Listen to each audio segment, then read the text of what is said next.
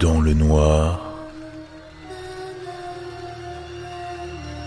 plongé dans l'horreur.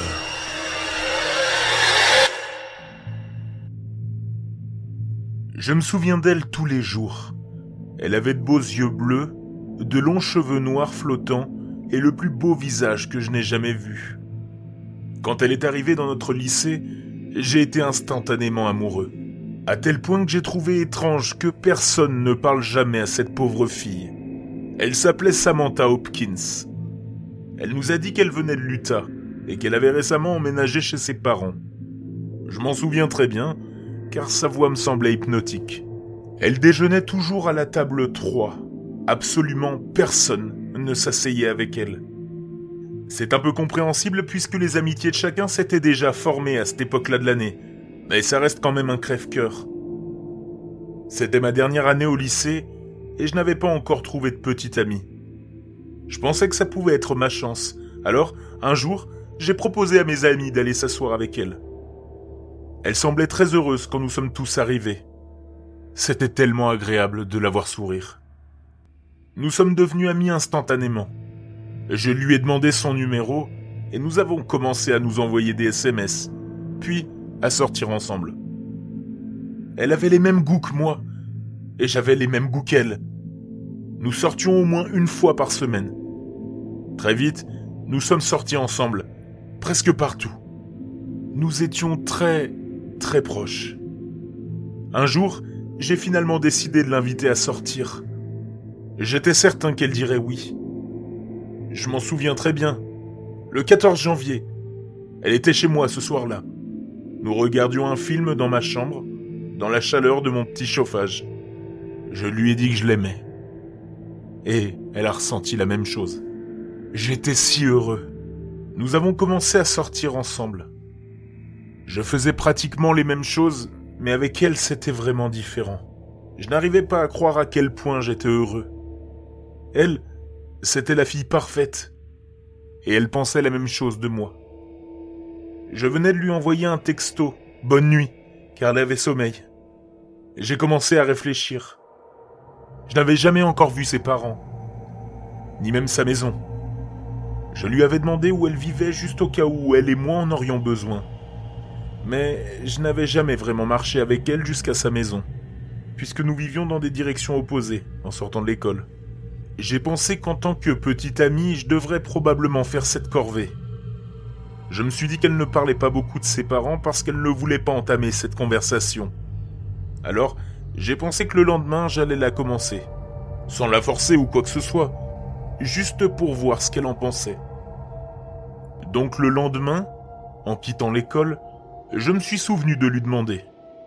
Je lui ai demandé si elle était d'accord pour que je rencontre ses parents. Et elle a dit ⁇ Pas encore ⁇ Elle n'était pas préparée. Et j'ai compris. Peut-être avais-je été trop rapide moi-même. Mais cette nuit-là, je n'ai pas pu m'empêcher d'y penser. Je ne voulais évidemment pas briser son intimité, mais je me suis dit que ce serait bien si j'allais chez elle pour lui faire une surprise. Peut-être aller dans un endroit proche. Rétrospectivement, c'était une mauvaise idée.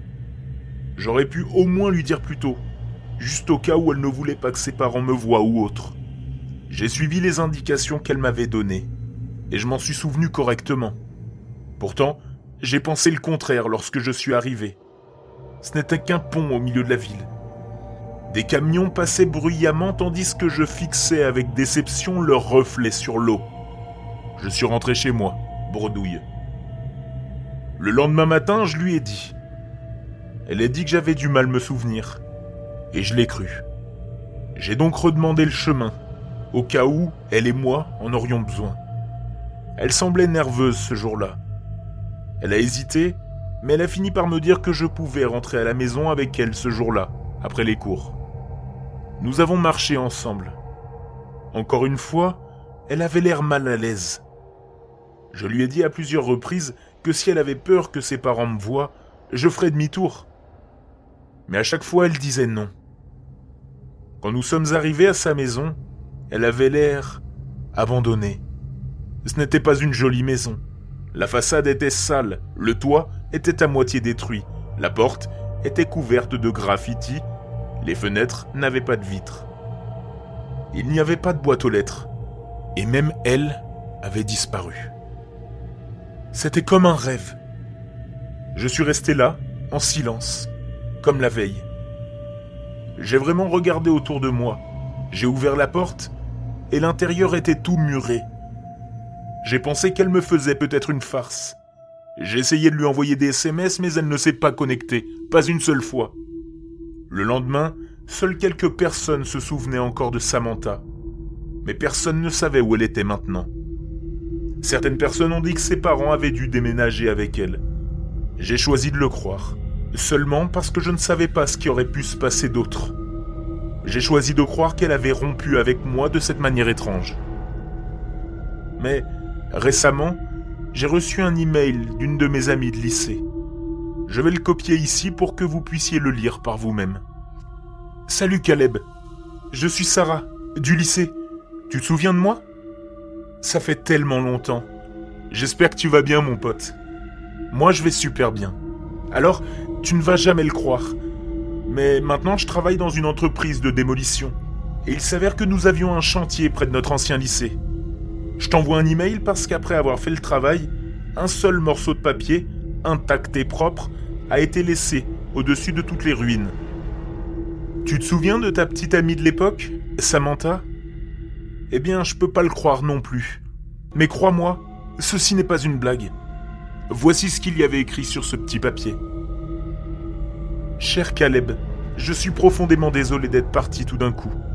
Je suis inquiète car je ne sais pas comment cela a pu t'affecter. Pourtant, je voulais m'excuser. Je ne voulais pas que tu connaisses mon secret. Il me restait peu de temps.